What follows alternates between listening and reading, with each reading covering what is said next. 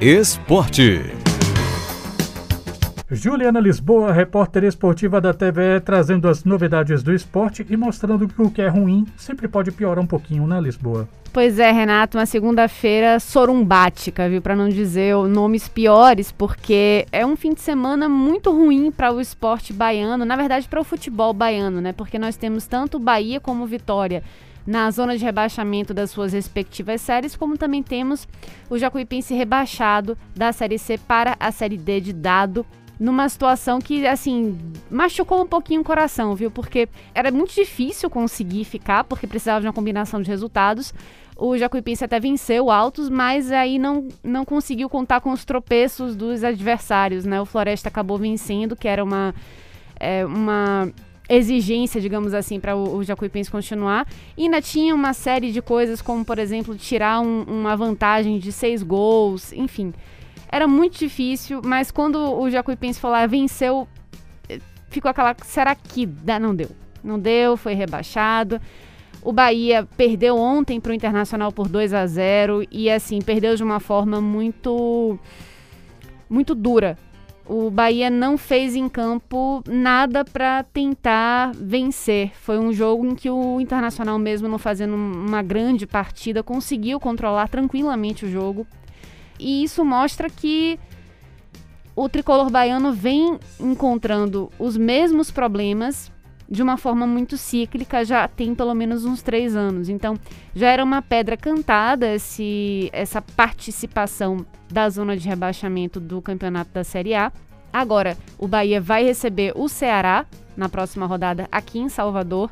É sempre um jogo muito difícil toda vez que Bahia e Ceará se enfrentam, seja em final da Copa do Nordeste, seja na Série A. São jogos muito complicados, são jogos que não, não são apenas técnicos e táticos, tem um quê de rivalidade também.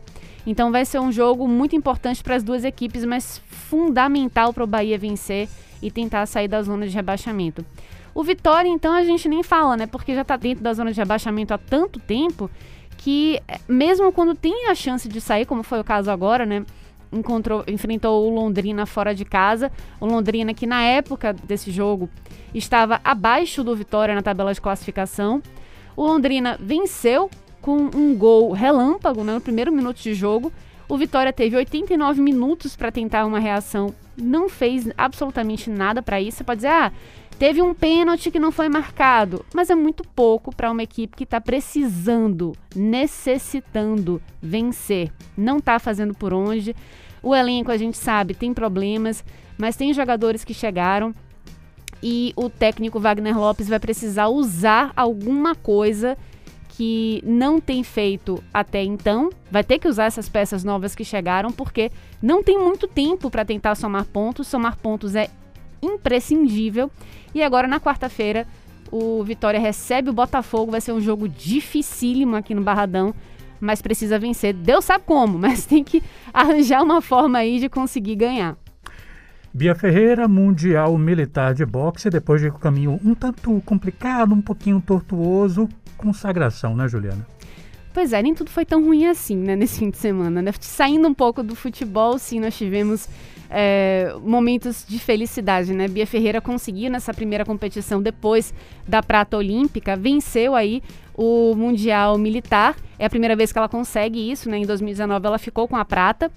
E vamos ver se também a gente consegue um, um, um, uma sequência de ouros como ela prometeu né, nesse ciclo para Paris 2024. Ela disse que queria ser bicampeã mundial e campeã mundial militar, que ela não tinha sido ainda. Então vamos ver, já conseguiu aí o ser campeã mundial militar, agora tem um campeonato mundial. Mas como assim militar? É porque ela é vinculada à Marinha. Exatamente, ela é terceira sargento da Marinha e é um dos campeonatos muito fortes, né, para ela e preparatórios também. Então ela teve pouquíssimo tempo de preparação desde Tóquio, né, quando ela conquistou o vice-campeonato olímpico e ela chegou então muito forte, muito preparada para essa, esse Mundial Militar.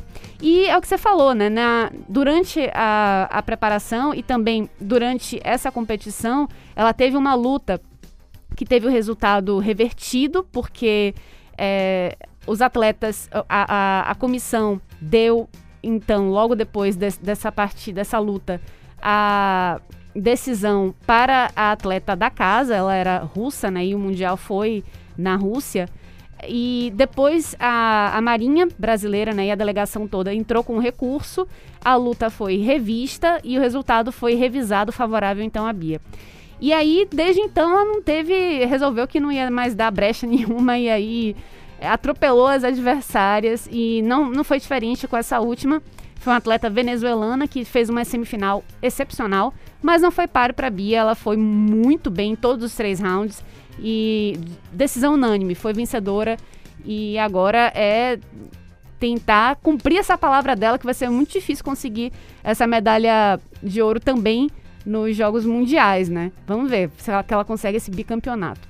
Juliana Lisboa, repórter esportiva da TVE, muito obrigado, até a próxima. Até a próxima, Renato. Tchau, tchau.